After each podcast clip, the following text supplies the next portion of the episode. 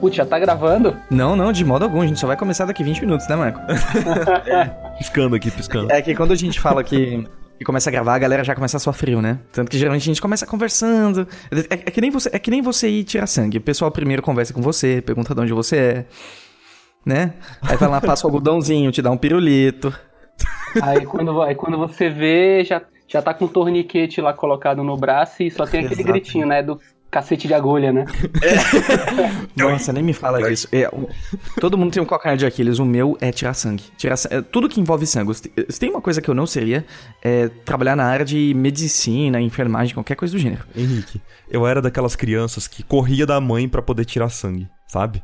Eu Você corria? tive um pavor. Tanto que o meu último exame de sangue foi feito há uns três meses atrás. Antes disso, acho que era coisa de sete anos que eu não fazia exame, porque eu, eu realmente morria de medo de agulha. Aí, esses três meses atrás, eu fui tirar sangue ali, super contra a vontade, né? Mas é importante que a gente faça isso, cara. E, e não doeu nada. Não doeu. Eu não, não tive problema nenhum. Não, não é questão de doer, Marco. É engraçado, né? Porque a gente tem medo de, de, de, determinadas coisas que no final das contas elas nem são, são tão pavorosas como a gente faz na cabeça da gente, né? Ah, sem dúvidas. É que eu, eu não gosto da, da ideia de alguém tirar fluidos de dentro de mim. Ah, eu não gosto dessa ideia. Você fica conversando olhando pra cima, assim, não tem problema. Não dá. É, cara, quando eu tava na Holanda, a moça, eu precisava tirar sangue que tinha dado reação alérgica de tuberculose em mim. Eu, eu tenho tuberculose incubada. Pode ser que nunca aconteça na minha vida, mas eu tenho. E que acho que 70% da população tem um negócio assim. Nossa. E você pode ter e não sabe, Marco. Só me conhece. eu não. então, e aí eu tinha que fazer um exame de sangue. E a moça falou: Oi, você tem problema com tirar exame de sangue? Eu falei, sim, um sim bem, bem concreto, assim. Sim, tenho. sim. Sim, tenho. Aí ela, ah, tá bom. Dá só um segundinho. Aí ela pegou o telefone, falou alguma coisa em holandês. Daqui a pouco apareceu outra moça. Chamou a equipe Mais pra forte, tirar né? sangue de mim, cara. Ela, oi, tudo bem? Falando em inglês comigo, ela sentou do meu lado aqui, e a moça do outro lado aqui já começando a colocar o torniquete já. Aí outra moça falando, oi, quanto tempo você tá aqui na Holanda? Eu, Chamou psicólogo, né? É, né? Puta equipe, assim, né? Aí a moça começou a passar algodãozinho. Pra mim, o pior é o algodãozinho, gente. Não é a agulha. É a expectativa de que, ó, daqui a pouco, meu amigo, você sabe o que, que tá vindo. Eu acho que é bem isso que eu, que eu te falei, que é, é a expectativa que a gente gera em cima de uma coisa que a gente acha que vai, vai causar algum mal e de repente não, não é nada. É.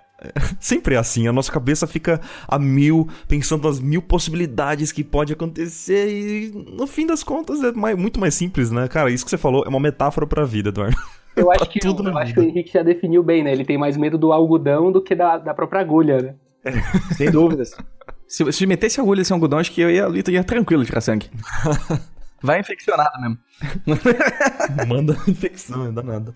Sem condições, cara. E depois a moça até me deu uma maçã, falou pra eu ficar sentadinho pra não dar trabalho. É uma coisa linda. Ah, é bom, cara. Tirar, tirar sangue é bom. Você ganha um lanchinho depois, você come de graça. É, é bom.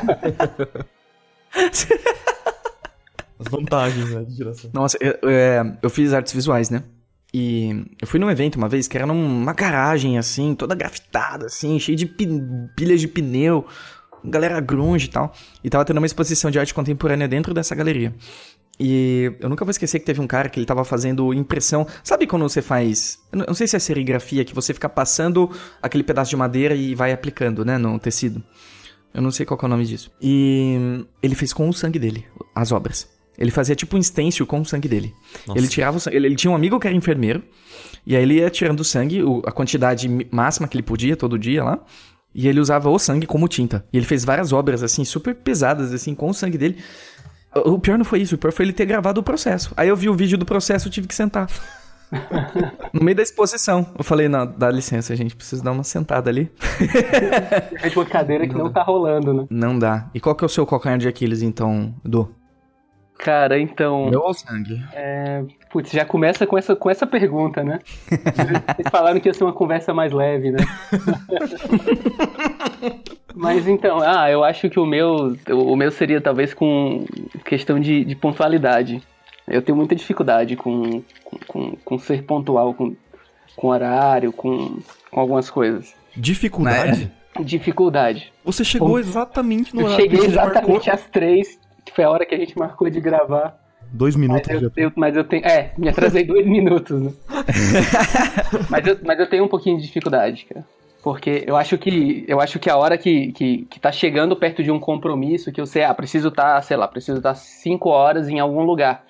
Quando, quando dá 16 horas, eu, eu sei que eu tenho que estar tá pronto de saída para casa, mas eu fico aquela meia hora antes de, de, de, terminar minhas coisas, eu fico, eu fico enrolando. Uhum. E é a hora que mais aparece coisa, sei lá, é a hora que você mais recebe mensagem, é a hora que você mais tem distração externa. Eu, eu, eu tenho um pouco de dificuldade com isso. Eu preciso ser muito disciplinado com relação a isso para para conseguir cumprir horário. Entendi. Interessante. É, porque eu, eu, vi uma vez, eu nunca vou esquecer disso, que eu também tenho um amigo que ele é super enrolão. Não é você não, tá, Marco? Pode ficar tranquilo. Obrigado. Nem eu, né? E... Por favor. nem, nem o Edu. Fica sossegado vocês dois. É que eu vi uma, uma reportagem, um artigo na internet, que um, um escocês foi diagnosticado com síndrome do atraso crônico. ah, eu... Ele, eu, eu era fisicamente impossível ele chegar no horário.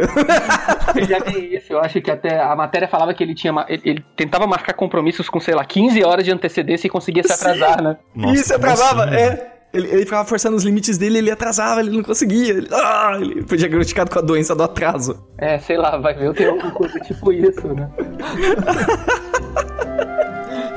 Ai, que ótimo, muito bom.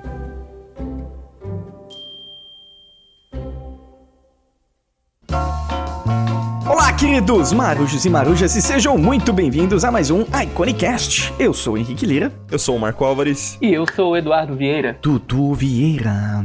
Olha só. o cara. Eu, eu, acho que eu nunca vi um trabalho digital seu. Do... Existe algum trabalho digital seu? Existem, existem vários. É porque eu, eu prefiro publicar como, como, como sequência de Tumblr, de, de Instagram, de rede social, eu prefiro publicar sequência de trabalho tradicional, que é o que eu mais gosto de fazer. Uhum.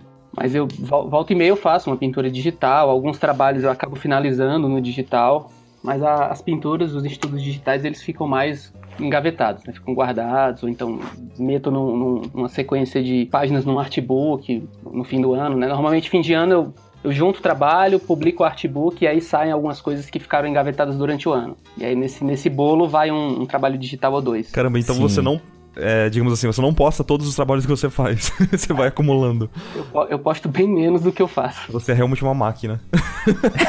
Não, eu diria isso, mas eu posto um pouco menos do que eu faço. Nossa, tem muito conteúdo no seu Tumblr. Muito, muito. Com uma qualidade insana, assim. Seu trabalho é lindo demais. Ah, valeu, cara, obrigado. Eu quero tirar uma dúvida. Como que é a vida sem o Ctrl Z? Me explica melhor esse universo que eu não conheço. Como que é a vida sem o Ctrl É que o Henrique é menino de, de apartamento de é. Photoshop, assim, sabe? Ele não. Piada de Photoshop. De de sketchbook, de lápis, de caneta. Não, ele tem aversão a isso. Calma. Não é tão ruim quanto tirar sangue, tá bom? o mais engraçado é que eu, eu comecei tentando trabalhar com arte digital. E eu acho que eu percebi que eu não era tão bom com arte digital como. Assim, com, os resultados não eram tão bons quanto os resultados que eu conseguia com o material tradicional, que era o que eu realmente gostava. Uhum. Mas foi, foi, foi naquela época que, que teve o, o estouro do 3D, e aí a, a, maioria das coisas que apareciam de 2D eram, eram coisas com pinturas digitais super elaboradas, e eu meio que tentei ir nesse barco. Uhum. E, e passou um tempo, não aparecia muito retorno, até que eu, eu, eu resolvi é, investir no que eu realmente gostava, que era material tradicional. e aí eu acho que foi quando realmente deu aquele estalo de, ah, beleza, é isso aqui que eu faço, e é isso aqui que eu faço bem feito, e é com isso aqui que eu vou tentar seguir em frente. Esse sou eu. É, esse sou eu. Ah, cara, muito legal. E eu, eu, observo no seu trabalho que os tons sempre são bem quentes, né? Você tem. Você não gosta muito de tons frios? Eu uso algumas coisas de tons frios, mas também tem muito com essa, com essa relação de identidade. É, eu, eu comecei fazendo muita coisa com, com o, o lápis coloraser vermelho e acabou que isso se propagou como identidade. Né? E eu acabei ah, elaborando paletas mais quentes para os trabalhos.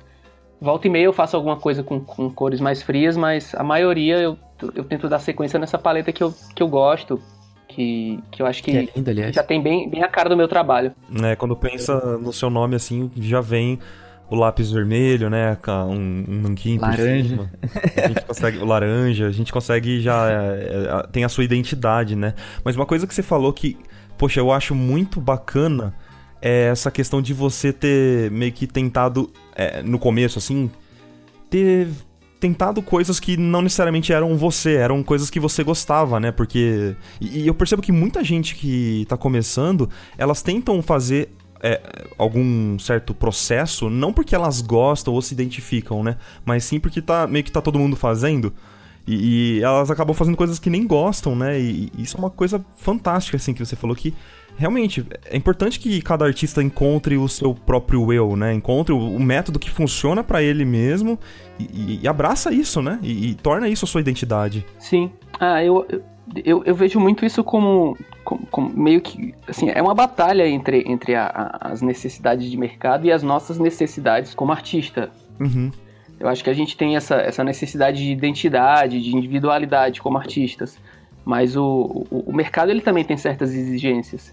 E, e, e, quando a gente está começando, a, a, gente ainda não tem essa leitura de, de, de, tentar se, se afirmar como indivíduo dentro do, do, do, mercado artístico. A gente quer, quer meio que, que, entrar no barco e ir junto com todo mundo. É verdade. Eu acho que, acho que para mim foi, foi, foi mais nesse sentido. Eu, eu, eu tinha muita vontade de, de, de, de me adequar ao mercado, de entrar no mercado, começar a trabalhar rapidinho. Eu acho que é aquela nossa ansiedade também de, de quero fazer e quero fazer muito rápido.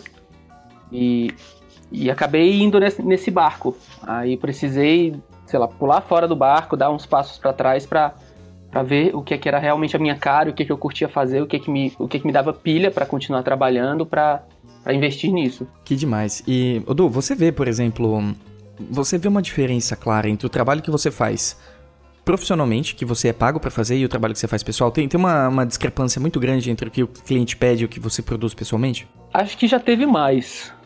É, antigamente eu, eu, eu, fazia mais coisas para mim. É, hoje eu tô, eu tô até produzindo menos, tô, tô, atualizando menos os meus feeds por conta de, de muito trabalho. É, e aí a, a, aparece muita coisa que você não pode publicar, né? Sei lá, tem coisa que eu fiz hoje que só vou poder publicar daqui a dois anos. Hum, é, imagina. Então acaba que, que diminuiu o fluxo de coisa que eu tô colocando no, no na, nas minhas redes sociais. E aí eu tento compensar colocando mais elementos meus e mais características de, de quem eu sou, do, do, meu trabalho, das coisas que eu curto fazer dentro dos trabalhos que eu estou produzindo para clientes. Antes eu, eu, tentava ser. tentava ouvir mais o, o, o cliente e, e, às vezes até esquecia de, de colocar os elementos que eu gosto. Uhum. E aí eu acho que eu, eu, eu consegui achar um, um, um meio termo legal entre ouvir o cliente e me ouvir também dentro do trabalho. Imagino. E hoje os clientes, eles pedem o Eduardo que a gente vê nas redes sociais ou é um, um artista diferente? Sim, graças a Deus pedem aquele Eduardo. Ah, eu quero esse estilo aqui que você faz. é teta! eu acho que era a pior coisa que eu, eu acho que a pior coisa que um artista pode ouvir é, é a gente quer que você faça um trabalho mas tá aqui a referência. Você precisa seguir essa referência aqui do começo ao fim. ah, vira uma corrente, né? Você não pode sair dali de jeito nenhum, não Sim. dá liberdade nenhuma. Aí você é. vira só uma pessoa que vai executar, né? E a parte criativa mesmo, que é uma, uma das partes mais legais, fica meio em segundo plano, né? Eu acho que há controvérsias. Eu acho que isso já foi discutido em alguns outros iconics também, de, de, de você faz trabalhos que eles não são exatamente um reflexo daquilo que você gosta de fazer, mas você acaba não fazendo outros trabalhos e aí só sobra aquilo. E aí você coloca aquilo no seu portfólio e no final das contas seu portfólio não reflete quem você é. Então você continua chamando trabalhos que não são a sua cara. Guilty. Mas aí eu acho que a gente pode entrar no, na questão de que se a pessoa for uma for um artista generalista, ele decidir ser esse tipo de gente, eu acho que isso é bem-vindo. Ah, sim, mas ah, sim. não é o sim. caso, né, que a gente tava falando assim. É, não, porque... Dodô, com certeza. Porque tem, tem, pessoas que não são generalistas que elas gostam de, de ter uma, uma certa identidade para os trabalhos. E assim, eu nem concordo é, tanto é, no meu caso, né, assim, de, de, ter a minha identidade, eu nem consigo enxergar muito a identidade no meu trabalho. Eu tento sempre me, me, adequar ao, ao, ao cliente, né, de certa forma. Mas nunca seguir 100% uma referência, porque isso aí, na minha opinião, mata um pouco do ilustrador, né? Sim. Eu, é. eu, eu penso que que sempre que a gente tenta copiar o trabalho de outro, de outro artista, a gente está limitando um pouco da nossa energia. A gente está tirando essa energia que a gente tem criativa, meio que é, meio que está direcionando essa energia para fazer uma, uma cópia de outra coisa que já foi feita. Então a gente está controlando a energia para tentar fazer aquele mesmo traço ou aquele mesmo tipo de pintura e, e, e não está deixando essa energia explodir, fazer fazer uma coisa realmente espontânea, verdadeira. Uhum. Mas assim, o, o espontâneo que você diz tam, a gente pode até ler como uma, um uso de referência inconsciente, né? Porque tudo que a gente produz, querendo ou não, ela, ele, elas têm a, a, as referências por trás, né? Sim, Só sem que dúvida. O que a gente pode ter em mente é, é, é, sempre misturar mais de uma referência, né? O, na minha opinião, assim, o ruim mesmo é quando a gente tem que seguir uma referência, sabe? ah, sim. Quando, quando, é muito específico, né? O que é. é pedido e é meio fora do seu escopo. Exato. Porque a gente tem muitas referências e o nosso trabalho, na minha opinião, ela, ela meio que é uma soma dessas referências, né? É, no seu uhum. caso também, Eduardo, você tem umas referências, uns artistas que você segue há muito tempo, que você é apaixonado, tipo eu com o Pelengue, assim. Sim, sim. ah, tem, tem, tem muitos artistas, sei lá, a, a lista vai para mais de 100, 150 artistas que eu realmente adoro. Uhum. E aí uhum. tem, tem alguns que você vê coisas que se encaixam muito com o seu trabalho e você se identifica, você acaba querendo estudar um pouco mais. Assim, a, a, os artistas que eu me lembro que eu estudei durante muito tempo foram o Humberto Ramos, que fez quadrinhos na Marvel. Uhum. Eu, eu, copiei muita coisa dele. Estudar o trabalho dele foi meio que uma escola para mim, porque eu uhum. me lembro que eu me lembro que eu consegui comprar um artbook dele na, na época que, que apareceram essas lojas de, de internet que vendiam artbooks de artistas misturados. Eu comprei um artbook dele e eu copiei esse artbook dele de uma, de uma ponta a outra. Eu copiei da capa até a contracapa. Então eu meio que, que estudei o estilo dele, aprendi a, fazer o, o, mais parecido possível. Eu fui integrando com outras coisas. Foi na mesma época que saiu o primeiro Kung Fu Panda. E aí eu comprei o artbook e uhum. eu vi o trabalho do, do Nicolas Marlet. Do, Ai, que é lindo demais. É, que é fantástico. Uhum. E também enlouqueci quando eu vi o trabalho dele. Aí tome estudar o trabalho do cara. A, a, a, minha paleta é muito parecida com a paleta que ele usa, com as coisas que ele gosta, só que eu acabei usando outros materiais, né? Aham. Uhum. É verdade. Mas a, a, paleta dele foi uma referência muito forte para mim. O, os designs de personagem do Carter Goodrich também gosto muito. Que ele trabalha os personagens muito graficamente, né? Com formas geométricas. Eu gosto muito de trabalhar desse jeito. É. Que coisa linda, meu Deus. Edu, agora eu gostaria de fazer um rewind com você, fazer um. e eu queria perguntar, Eduardo, quem é o Eduardo? Como você chegou nesse Iconicast? Me conta, Eduardo. Como que eu cheguei no Iconicast? Eu acabei de chegar do mercado, tomei um banho, sentei aqui na cadeira pra falar com vocês. Justo, justíssimo. Preciso passar a lista de compras também. Melhor resposta. Ai, ai, pedi, eu pedi, tudo bem. Bom, vamos é... lá. A partir de quando que você quer saber quem é o Eduardo Vieira? A partir do momento que ele falou, tá aí, eu vou ser um artista. Ah, eu não sei quando foi que eu falei isso, cara, mas. Isso é um indicativo que faz tempo. É. você, você é daqueles que desenham desde criança, né? Imagina. É, eu desenho, de, eu desenho desde criança, né? Sempre desenhei muito, né? Eu, eu não tenho irmãos. Então eu, eu, acabava, eu acabava ficando muito sozinho em casa porque os meus pais eram, eram extremamente trabalhadores. A minha mãe era médica e o meu pai era representante comercial. Eles saíam de casa muito cedo e voltavam muito tarde. E em época de férias eu normalmente ficava em casa, ficava assistindo desenho animado, ficava lendo quadrinhos, ficava desenhando. E a, a, a paixão pelo universo de, de, de, videogame, de desenho animado, quadrinhos, de tudo que eu gosto de fazer hoje, a maneira como eu gosto de viver, ela veio daí. Uhum. Só que não teve aquela quebra na adolescência, né? Que normalmente a gente acha alguma coisa mais interessante na adolescência para fazer. Sei lá, tem gente que, ah, gosto mais de, de tocar algum instrumento musical. Ah, gosto de cantar, gosto de alguma outra atividade, sei lá. Ah, gosto de tocar a campanha da casa dos outros e sair correndo. gosto de fazer isso mais do que, do que desenhar. E eu acho que desenho sempre teve muito presente ali. Então eu meio que continuei. Mas estudar desenho mesmo para valer, eu acho que só veio na época da, da faculdade. Olha aí. Você fez que curso? Eu fiz publicidade e não me formei. E E saí da, saí da, da publicidade para fazer artes visuais. Ah, Aí legal. você viveu do que a terra fornece. Foi, foi, o jeito, né? Não achei coisa melhor, né? Minha mãe tinha mandado. minha mãe mandou estudar, eu não ouvi. não, mas então, eu, eu, eu, fiz, eu fiz publicidade e eu, não, eu realmente não me achei no curso. Eu tinha muita vontade de, de, de trabalhar com desenho na época que eu entrei na publicidade. Na real, foi o único curso que eu achei, na época do vestibular, que se encaixava um pouco com, com desenho. A, a, minha ideia era fazer pintura digital quando eu entrei na faculdade. E acabou uhum. que eu, eu, não aprendi quase nada de Photoshop na faculdade, é, por conta de, de, de, ensino mesmo da faculdade. Aprendi da marra. Eu sempre fui muito Sim. teimoso. É, assim, ó, isso é uma característica pro bem e pro mal. Eu sempre fui muito teimoso. assim, o, o meu, o, eu tive uma cadeira de Photoshop na publicidade e o monitor da cadeira sabia mais do que o professor. Isso acontece bastante. É, eu meio que colei no cara e, e fui enchendo o saco até aprender o, tudo que ele tinha para ensinar. E aí depois fui, fui, tentando caminhar com as próprias pernas. Aí foi na época que apareceu um curso de artes visuais em Fortaleza, né, que é onde eu morava na época. E aí eu entrei nesse curso e, e lá foi que eu fui aprendendo um pouco mais da, da área, né, de desenho, de pintura. Uhum. E aí foi isso. Que doideira. Sabe uma coisa que eu percebo? Que muitas pessoas, não tô falando que é o seu caso, mas eu, já vi casos de pessoas que elas entram na faculdade com certezas na cabeça do tipo, eu quero aprender pintura digital.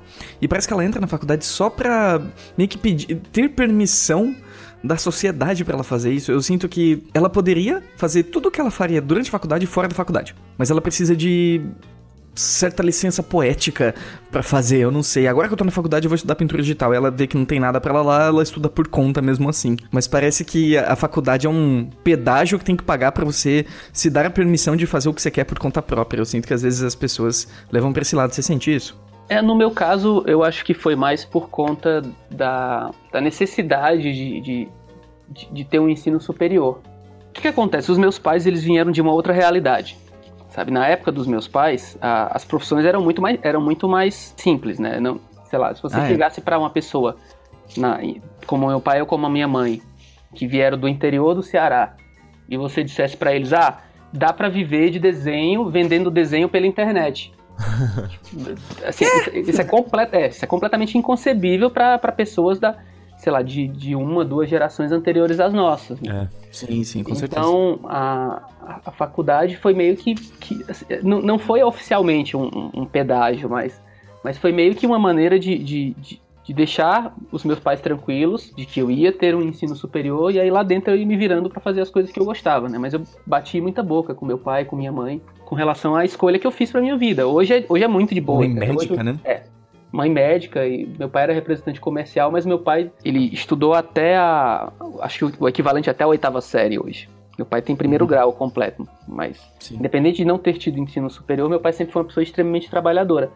Só que ele queria que eu não tivesse o mesmo futuro que ele, de, de precisar trabalhar desesperadamente para compensar uma falta de um ensino superior. Ele queria que eu tivesse um ensino superior para ter uma vida um pouco mais fácil. E, e, assim, é perfeitamente compreensível que, Sim, com certeza. eles pensassem assim. É, e acho que ainda hoje, assim, é, eu e o Marco, assim, a gente fala muito sobre faculdade aqui, né, Marquete? É. Muito mesmo.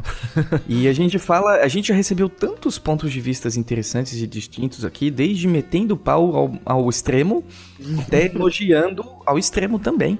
Porque cada caso é um caso, né? E o, o, o interessante de falar é que durante o Iconicast as minhas ideias também vão crescendo. Eu não sou o mesmo Henrique do primeiro Iconicast. É. Né? A gente já entrou em contato com tantas informações interessantes, com tantos outros pontos de vista, que eu mudei de ideia em relação a várias coisas. Eu tenho certeza que eu vou mudar ainda sobre muitas outras coisas. Então, essa questão da faculdade, por exemplo, eu já vejo com muito mais carinho e com muito mais cuidado. Porque é algo extremamente pessoal. Acho que cada pessoa tem uma experiência muito pessoal com essa questão da faculdade. Pode ser uma coisa maravilhosa e pode ser uma coisa não tão frutífera assim, mas eu acho que mesmo assim é muito válida quanto aprendizado, né? E depende muito da pessoa que vai fazer, é. né? Porque se você coloca uma pessoa que não, já não tem interesse em nada mesmo, que tá fazendo faculdade só por fazer, que é grande parte, assim, do que eu vi lá na Unesp, né? Que, ah, eu preciso fazer uma, né? Essa aqui é pública, eu vou fazer e fica ali só coçando, sabe? Não vai atrás. Mas as pessoas que a gente conversou, que fizeram faculdade, que gostaram da faculdade, foram muitas pessoas que, pô, é, elas precisavam é, de, um, de, de um espaço para que pudesse correr atrás, né? Uma, não é nem não chega a ser permissão, né, Rick, mas ela precisava uhum. daquele espaço para que ela tivesse é, ela criasse a própria oportunidade para correr atrás das coisas, sabe? Então eu também eu, eu, fui muito contra a faculdade, mas eu fiz, né? Então é muito fácil falar para mim, ah, é, não. Eu também. Olha, como a faculdade foi ruim. Mas assim, pô, eu fiz a faculdade, sabe? Eu concluí a faculdade toda. Né? Então, é, fica muito confortável para mim falar isso, porque eu não tive a experiência de uma pessoa que não fez faculdade e, e teve que correr é, atrás das coisas meio que por conta, né? Tudo que eu aprendi é. de Photoshop e ilustração foi fora da faculdade, mas mesmo assim, né? Eu acho que a maioria das coisas que eu aprendi de desenho foram fora da faculdade, mas, a, uhum. a, por exemplo, a primeira faculdade de publicidade, que eu, como eu falei, não terminei, ela foi muito boa para mim porque ela me deu aquele primeiro contato com Photoshop, de a, aprender a, a, a, mexer com camada, com propriedade de camada, mexer com, com todas as ferramentas do Photoshop, entender como escanear uma imagem, como, como tratar uma imagem. Isso uhum. foi importante, né? Para mim, trabalho com, com, com o tradicional, aprender a, a passar esse material tradicional para o computador com qualidade também foi uma coisa que veio daí. Né? Desde, desde que eu comecei a aprender a mexer com Photoshop, que eu já, já tentava fazer isso. E aí depois eu fui tentando mexer direto no Photoshop, né? Como eu falei, de, de tentar fazer arte digital. Mas esse primeiro uhum. contato foi importante. A segunda Sim, faculdade de artes visuais, eu, eu, eu, eu, juro que eu queria ter feito ela com um pouco mais de empenho. Rolaram alguns problemas familiares na época, acabou que eu não uhum. consegui me concentrar tanto no final da faculdade. Uhum. Mas, mas, mas é engraçado, porque hoje eu tenho muita vontade de fazer uma faculdade mais focada na, na minha área. De repente, sei lá, morar fora e tentar fazer um, um curso de, de ah, concept. Ah, ou alguma coisa, um, um mestrado em, em, em, produção visual, alguma coisa desse tipo. E é, é bem como o Marco, é, é, bem como o Marco falou, né? De, de, eu acho que isso se desenrola de uma forma diferente para cada pessoa. Uhum, sem dúvida. Assim, uma coisa que eu sinto, né? Hoje, uma ideia que eu formulei na minha cabeça é que a faculdade, ela não precisa ser a principal responsável pela sua evolução técnica, ah, porque não, ela claro. tem várias outras coisas a te oferecer, né? Principalmente o fator surpresa.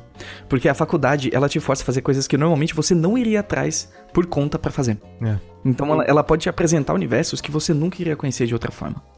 Né? Eu acho Verdade. que pode ser que a maioria das pessoas entre na faculdade com essa mentalidade de a faculdade vai me formar tecnicamente. Eu, aqui, eu vou entrar sem saber desenhar, sem saber ser um médico, sem saber não sei o que, e vou sair pronto. Mas ela tem outra gama de coisas que pode oferecer que é tão importante, não tem como a gente mensurar, né? Porque a qualidade de um trabalho artístico é fácil mensurar. A gente olha e fala, ok, né? Agora, e as experiências de vida, e as coisas que você entrou em contato, né? E a sua. E, tudo, né? O, o, os seus amigos, as ideias que você ah, formulou sim. ali como você cresceu, cresceu como pessoa, isso não tem como formular. Então, nesse aspecto, eu acho que a faculdade é extremamente importante. Sim. Ah, eu, alguns amigos da época de faculdade ainda são amigos ainda hoje e, e trabalham na área também. Há pessoas que, que já trabalhavam profissionalmente com, com desenho que eu conheci na faculdade foram importantes na, na minha caminhada. Tudo isso faz diferença. Né? Sem dúvida, sem dúvidas. Que legal. E eu, eu achei interessante falar faculdade que você quer fazer outra faculdade, mas é necessariamente outra faculdade ou um curso livre? Porque você comentou de um, um, um concept, um curso de concept, ele não necessariamente precisa ser num curso de graduação, né? Sim, sim. Eu acho que hoje em dia a, a questão de, de fazer faculdade é porque eu tô morando em São Paulo agora. Né? Uhum. E, e, assim, aqui em São Paulo eu vejo muito mais oportunidades de você ter ensino superior na, na área, muito mais do que Fortaleza. Ah, sim. E aí acaba que você fica meio que deslumbrado com toda aquela possibilidade de, de, de ter uma, uma, boa estrutura para estudar determinadas coisas. Nada impede que seja também num, num curso sequencial, como você falou, sem ser faculdade. Uhum. Eu, eu, eu, faço, eu faço muito. Eu, faço, eu, tento fazer muito workshop aqui em São Paulo desde que eu cheguei. Eu tava, tava contando, inclusive, com com a, com a minha mulher ontem, a gente estava contando quantos, quantos cursos eu já tinha feito nesse primeiro semestre. Eu estava tava vendo que eu tinha feito, sei lá, sete cursos nesse primeiro semestre. Caramba! É. Eu cheguei aqui, em, cheguei em São Paulo em, em janeiro. Vai fazer sete meses agora em agosto. Ah, faz pouquinho tempo. E, é, sei lá, tô, tô, numa, tô numa loucura. Aquele frisson de você chegou e você quer absorver tudo de uma vez. Sim. Terceira semana que eu tava aqui, alguém falou de uma faculdade que tinha ensino superior em animação. Eu, ah, quero fazer. Aí depois falaram, ah, mas você pode fazer curso de concept em tal lugar. Ah, quero fazer também. E pintura digital, você pode fazer tal canto. Beleza, quero fazer também. Tem curso de concept de dois anos em tal canto. É, e vai, vai virando bola de neve, né? Você quer fazer tudo. Olha, então São Paulo. É, é, é, que São Paulo tem muito curso mesmo, né? Tem muitas escolas boas, né? Que, que dá para aproveitar. Qual que tá sendo o maior impacto para você é, desde que você chegou aí em São Paulo? De diferença mesmo. Geografia, né? Fora as contas. Muito caro, né? É. Padrão, padrão de vida em São Paulo é, é bem maior do que o, o, de Fortaleza. Era. Oh yeah.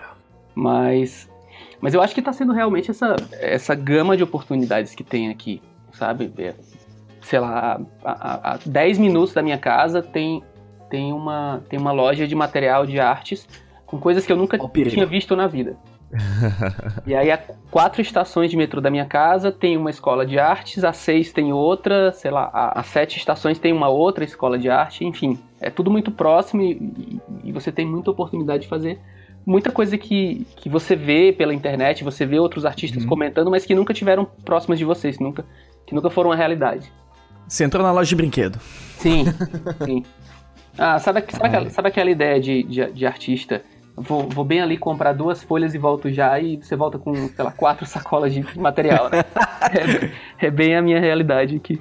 Sim, e falando, você falando de workshop, né? E a gente lembrou de um papo que a gente teve com o Júlio César no outro podcast. Sim. Ele Sim, comentou que vocês fizeram um, um, workshop do Hiro, Hiro Kawahara juntos, né? E que você... Isso, em Fortaleza. E isso, e você chegou um pouquinho atrasado, só que em pouquíssimo tempo Olha aí o problema crônico de novo. É. Chegar pelo... e, e, só é, que. Mas um esse pouco... dia foi só um pouquinho, eu cheguei 10 minutos atrasado nesse dia. Ah, tá ótimo. E ele falou que assim, na... durante o tempo inteiro que ele fez, ele, ele fez três sketches. Você chegou e, sei lá, encheu 12 a 3 rapidinho e ele ficou super surpreso, assim. E é legal porque agora a gente pode complementar essa história de outro ponto de vista, né? Como que você produz tão rápido e por que você produz tão rápido? Eu, eu, eu era muito. Eu, eu produzia muito devagar. Né? Isso é uma coisa que a gente já conversou várias vezes, eu e o Júlio. O Júlio é um amigo de, de muito tempo já, né? Uhum. A gente. A, a, gente já é amigo há, há bastante tempo lá de Fortaleza. A gente vivia, vivia junto, de sair para desenhar, para ficar conversando sobre a área, para conversar sobre coisas avulsas. E a gente conversava muito sobre isso. E eu achar, eu sempre, eu sempre tive, de, eu sempre tive essa de achar que os outros artistas eram mais rápidos do que o meu trabalho eu meio que me foquei a fazer isso, de, de vou, vou, melhorar, vou ficar mais rápido, vou ficar mais eficiente. Só que eu tinha muita dificuldade de trabalhar com lápis porque eu apagava muito. Eu era, eu era muito exigente e ficava apagando, porque, ah, não, porque a linha tem que ser perfeitinha, tem que ser tudo bonitinho. E, em um determinado momento eu, eu, eu acabei encontrando por acaso uma caneta esferográfica laranja que tinha um tom bem parecido com o lápis e eu, tá, eu vou ver se eu consigo fazer alguns thumbnails rapidinhos com essa caneta para ver se eu consigo fazer mais rápido. E, e acabou que eu, que eu pirei na, na, em trabalhar com aquela caneta e, e, aquilo me possibilitou fazer coisas muito mais rápido, porque eu não estava preocupado em apagar, em fazer uma linha perfeita. Se uma ah, linha não saía perfeita, eu começava a fazer várias. E, e, isso meio que, que me ensinou a trabalhar o, o desenho mais como estruturação do que como finalização. Uhum. A, a, caneta, a caneta me ajudou a incorporar o erro também. Então, eu meio que tirei a, a etapa da borracha do, do desenho. Hum. Aí você já começava a fazer os sketches direto na caneta, é, é isso? Eu, a maioria dos trabalhos que eu faço hoje em dia, de, de sketch, thumbnail, coisa de desenvolvimento, eu já faço direto com caneta. E isso já facilita bastante, porque aí eu, eu tô fazendo um desenho aqui, ah, não ficou legal, eu já passo pro próximo. Eu não fico tentando ajeitar um desenho que não Sim. está legal faz sentido. E é legal que você uh, usa. Não sei se é. Obviamente não é a mesma caneta laranja, mas você incorporou ela no, na, no seu estilo, né? Que é aquilo que a gente tava Sim. conversando antes. Sim, ela, ela, ela, meio que substituiu o lápis vermelho, né? Tinha bendita caneta um laranja. É, bendita caneta laranja. bendita, cara. Mudou sua vida. Bendita caneta laranja. É, e, e, e, custa, e custa umas quatro vezes menos do que um Color Eraser. Ah, Olha, que legal. E essa questão da caneta, de você fazer o. no sketchbook direto na caneta, né? Sem usar lápis pra, com borracha e tal. É uma questão que o Mike Azevedo e o César, eles tentam. É, eles fazem muito, né? E eles tentam me convencer de, de fazer também, assim, sabe? Mas eu acho tão. Nossa, eu acho tão complicado. Porque eu uso lápis que sem. fala é o César Mussolino, né? É, o César. Ah, que eu sempre... Rosolindo. É. César a gente tava falando do Júlio César, eu confundi. Foi mal. Mas Júlio o... César Rosolino, né? Os Nossa, dois. O combo da morte, né? Nossa, já pensou? Explodiu o mundo. Fusão Sayajin. É.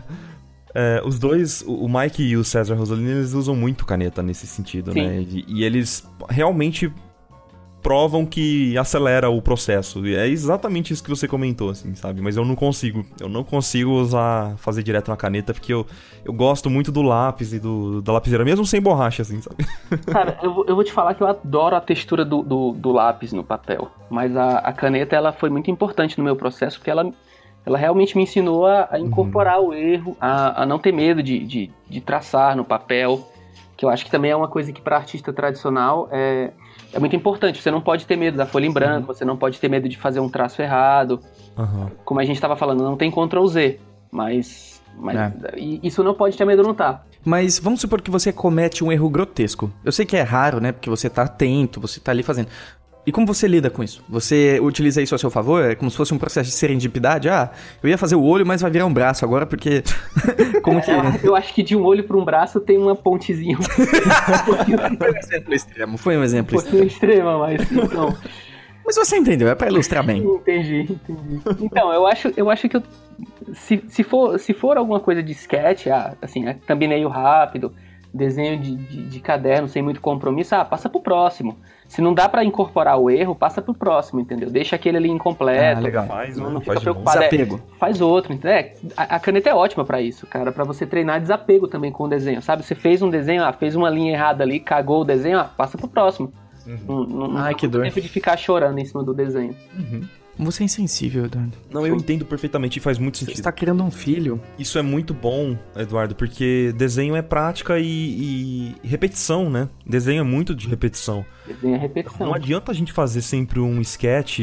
É, faz um primeiro sketch, ai meu Deus, olha que perfeito que está esse sketch. Nunca vai ser, né? Se você refazer é, refizer o, o sketch algumas vezes, você provavelmente vai melhorar ele, né? Tem um, um, tipo de processo que eu, que eu adoro dentro de, de produção de thumbnail. Eu tento, inclusive, passar isso para alguns alunos nas workshops de, de design de personagem que eu falo que é a questão de você não se prender ao primeiro desenho. Uhum. A gente faz um primeiro desenho e quer fazer ele super elaborado, como você falou, ah, quer fazer perfeito, quer fazer tudo bonitinho e, cara, nunca sai desse jeito e muito mais difícil, nunca vai sair desse jeito no primeiro desenho. Uhum. Então eu acho, eu acho importante você fazer vários em sequência, porque você fez um primeiro e aí quando você faz o segundo, você já tem um ponto de referência anterior de saber, ah, isso aqui eu quero fazer é, de, de uma maneira diferente e esse ponto precisa ser melhorado. E aí quando você tem o segundo, você já tem um ponto de comparação. Ah, isso aqui saiu melhor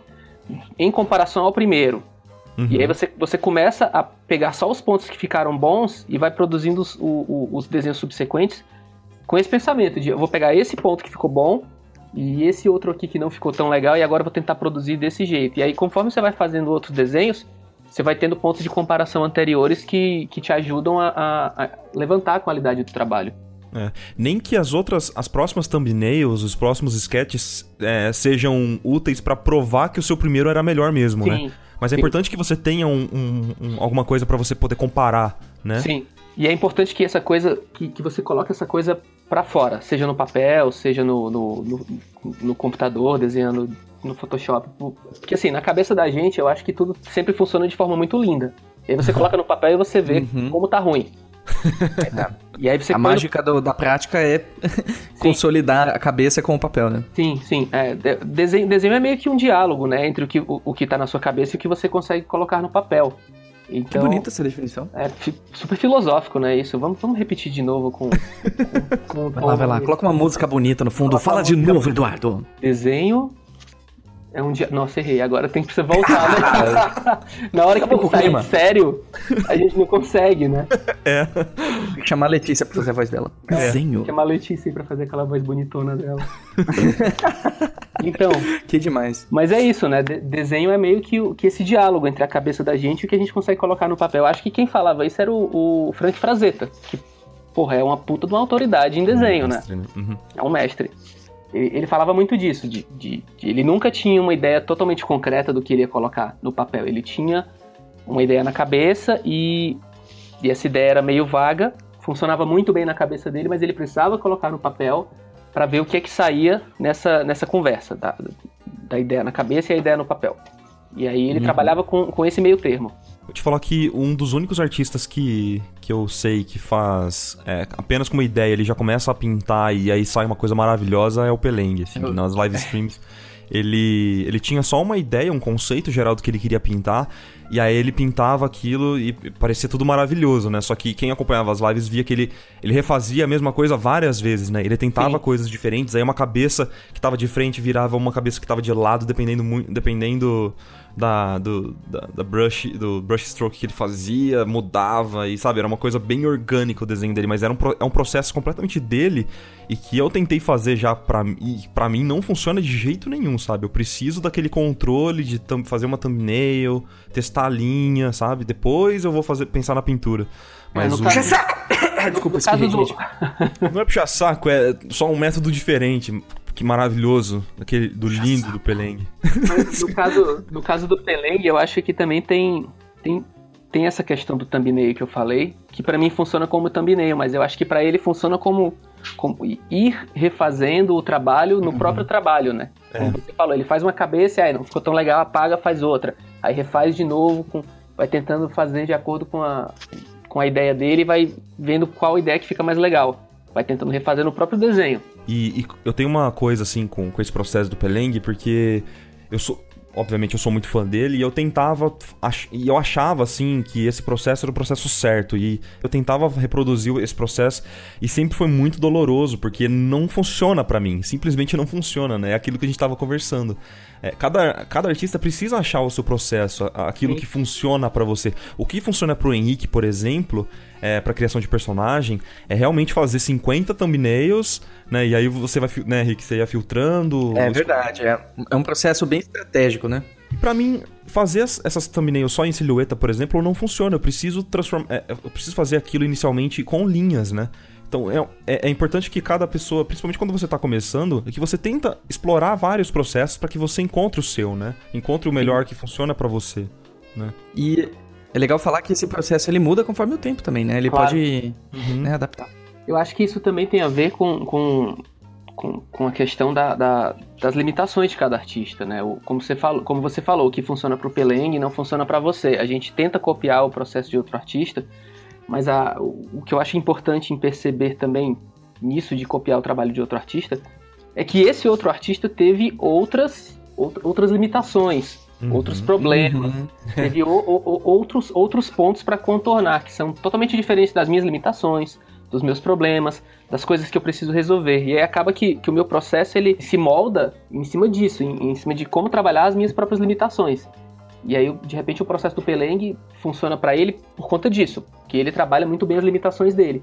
E não vai funcionar para ti porque os teus problemas são, são diferentes dos dele. Exato. E, aí o processo dele é não, não, não, rola muito para ti. É, eu acho que é muito assim, ó, sei lá, de repente o meu processo não funciona para outra pessoa por conta disso, porque os problemas dela são diferentes dos meus. Exato. É, e o Peleng, assim, acho que nem deve ter muitos problemas, né? Ai, meu Deus, eu não mereço isso. Em Junji deve ter muitos problemas, né, também.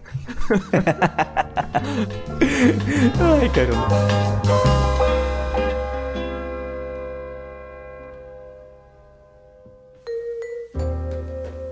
Eu sinto, Lu, que o, seu processo artístico é mais ou menos o treino do Daniel San, sabe? Com o senhor, com o senhor Miyagi. De. Ficar passando. Coloca casaco, tira casaco. Coloca casaco, tira casaco. Pinta seca. É.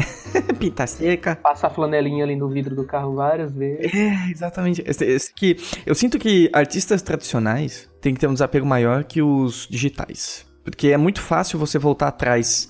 Então, no digital. Então, você talvez não tome, não seja tão cuidadoso, porque já que tudo pode, tudo é contornável, você pede aquela, aquele cuidado, eu acho, né?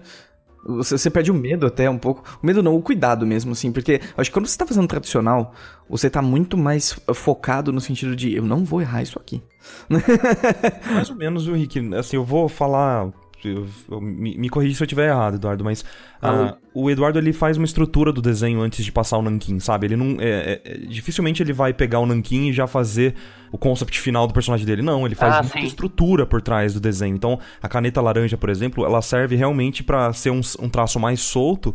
É, eu, eu tô imaginando isso, tá, Eduardo? Sim, sim. Eu tento, eu tento, deixar, bem, eu tento deixar bem claro o que é estruturação e o que é finalização. Para mim, a, a, caneta nanquim, a, a brush pen do jeito que eu uso, ela é ferramenta de finalização. Uhum. Então ela só vai, ela só vai entrar na, na, na, brincadeira depois que eu estruturar o desenho todinho. Sim. Acho tão importante isso. E é uma coisa que eu tento trazer pro digital mesmo com o tal do Ctrl Z e tal, sabe? É, no digital também eu faço uma estrutura por baixo do meu desenho e aí depois eu refino com uma linha mais fina, por exemplo, para poder preparar aquilo para pintura, para o acabamento final, sabe? Eu nunca vou começar já com a pintura antes de fazer uma estrutura do desenho, porque é, você tá é, fazendo uma estrutura antes, você perde muito menos tempo, né, de refação lá na frente, porque é muito mais difícil você, sei lá, repintar uma cabeça do zero do que se você mudar só com um sketch bem cru, né? Também tem isso, é, eu, eu tento estruturar o meu desenho o máximo possível, porque eu vou ter uma quantidade menor de problemas para resolver na hora da finalização. Quanto mais uhum. eu resolvo na estruturação, mais rápido sai a finalização. É, e, e, acredito até que essa a parte inicial lá das thumbnails de silhueta, elas funcionam como uma das etapas da estruturação do desenho. Sim, sim. E isso é engraçado, porque quando eu, quando eu comecei a fazer muita thumbnail para os meus desenhos, eu achava que todo o processo meio ia demorar muito mais. E na verdade demora muito menos. Hum, exatamente. Eu tô desenhando muito mais, mas o processo no final das contas demora muito menos, porque eu tenho tão menos problema para resolver no final que, que fica muito mais fácil. A etapa da finalização é realmente muito rápida. Por exemplo, eu estou fazendo um trabalho agora de ilustração para uma sequência de livros da HarperCollins. Eu não posso falar de, de nome e tal, porque o livro não foi divulgado ainda. Uhum. Mas, mas é isso, eu faço os layouts, mando para a editora, a editora faz o, faz o, o, o bate-volta comigo com o que precisa ser mudado e tal, eu faço essas alterações. Quando vai para finalização, que é depois de estruturação, e eu fiz vários esboços de estruturação, vários thumbnails, vai, tem, tem algumas coisas para resolver, mas tem normalmente tem pouca coisa, que foi, foi muito explorado no começo, mas quando volta para finalização é muito rápido. Ah, então, às vezes, eu consigo finalizar oito, nove páginas de trabalho para eles num dia. Porque, Nossa, é, mas aí isso. o que, que acontece? Porque é só finalização, cara. Não tem mais estruturação, entendeu? Ah, estruturação ah, é que é dor de cabeça. Sim que você tem Entendi. que fazer. É porque é, o que eu ia comentar era que é, é, um conceito de fail fast, né? De você errar rápido, para você perceber Sim. os erros rapidamente, né? Porque Sim. A thumbnail, querendo ou não, sei lá, você consegue fazer sei lá, 50 em uma hora, né? É muito rápido para você fazer. Sim. Porque são. É, você pega o lápis de lado, assim, sei lá, e faz, né? Umas silhuetas mais marcadas. E dessa forma você consegue é, testar muito mais. É, e, e, também eu acho que é uma, uma questão de você se acostumar a, a, a, trabalhar muito na hora da estruturação. Mas aí eu, eu é, vai, vai, da cabeça de cada um. Para mim, uma, como eu te falei, uma, das, uma, uma, característica muito forte minha sempre foi teimosia. Né? Pro, pro lado bom e pro lado ruim. pro lado bom é uma das melhores características que um artista pode ter. É, porque aí o que, que acontece? Pro, é, teimosia pro lado bom é, é, me faz continuar no processo até achar uma solução que eu digo assim, cara, isso aqui resolve todos os meus problemas como concept. Ah, preciso fazer um concept de um personagem para um cliente e esse concept precisa responder essa questão, essa questão e essa questão. E, e às vezes a gente para no meio do caminho, sabe? Você, você responde uma questão ou duas e esquece da terceira, ou então não deixa ela muito bem respondida. E isso, essa coisa de fazer vários thumbnails e ficar insistindo no processo até encontrar uma solução que realmente responda a tudo é muito importante. E depois que você faz isso, finalizar é, é, bem mais tranquilo. Em outras palavras, ao invés de você já sair de casa de skate tenta engatar o carro, tenta engatar a Ferrari. Porque você saindo com o skate antes, dá a impressão que você vai chegar mais rápido, mas vai demorar mais pra você engatar o carro. Carro ruim, carro saca, o carro tá ruim. Vou nem falar Ferrari, vai uma Fusquinha, vai. Mas você engata o Fusquinha aí. Pode ser que seja depois, mas quando você vai, vai mais rápido, né? É, depende, né? Se você pegar o trânsito de 6 da tarde aqui em São Paulo, é melhor que Vamos supor no bairro, vai. Vamos colocar no bairro aí. Vamos. Tá bom, vamos lá. Ai, ai que ai. fantástico. E, Edu, você tem feito muita coisa com clientes, né? E eu vejo que você faz muita peça solta, correto? Sim. Você tem ideia de fazer algum projeto seu um dia, assim? Fazer uma narrativa, somando a sua ilustração, ou você prefere ficar só na parte de ilustração mesmo? Eu, eu tenho, assim, eu tenho alguns conjuntos de peças soltas, que são os artbooks, né? Mas uhum. eu, eu, eu tenho muita vontade de trabalhar um material sequencial. Tipo quadrinho, livro, ah, legal. Eu fiz, eu fiz recentemente um curso de ilustração de livros infantis com o, com o Eberson Santiago, que é um, um ilustrador muito foda. E esse curso serviu para me dar muito, muito estalo em relação a coisas que eu posso fazer com o livro infantil. Maneira de estruturação, de, de, de sequência de páginas, de como contar uma história. Uhum. E, e, quadrinhos eu, eu também tenho vontade de fazer, mas eu, é, é meio que um processo na marra para mim. Eu preciso preciso sentar, fazer roteiro. Eu tenho muita dificuldade com, com, com escrever de forma mais elaborada. É, eu não, não, não, treino tanto essa parte da escrita de roteiro, mas eu tenho muita vontade de fazer um, um quadrinho sequencial, mesmo que seja uma coisa pequena para começar e depois ir fazendo trabalhos maiores. Ah, legal. Mas é, é, é um dos objetivos de, de, de carreira. Cara, é, só que assim, faz o original, tá? Na mão, mas deixa, imprime os outros, tá bom? Não tenta fazer na mão tudo, porque vai dar muito trabalho fazer as várias cópias do ah, livro. Ah, não, tá eu quero fazer mil cópias, todas desenhadas à mão, uma igual à outra. Tem que ser tudo igual. Ele é true mesmo, né? Ele, você é tradicional até o fim. Roots mesmo, do, do começo. Você vai contratar um escriba para fazer o, as letras, né? A caligrafia de cada livro.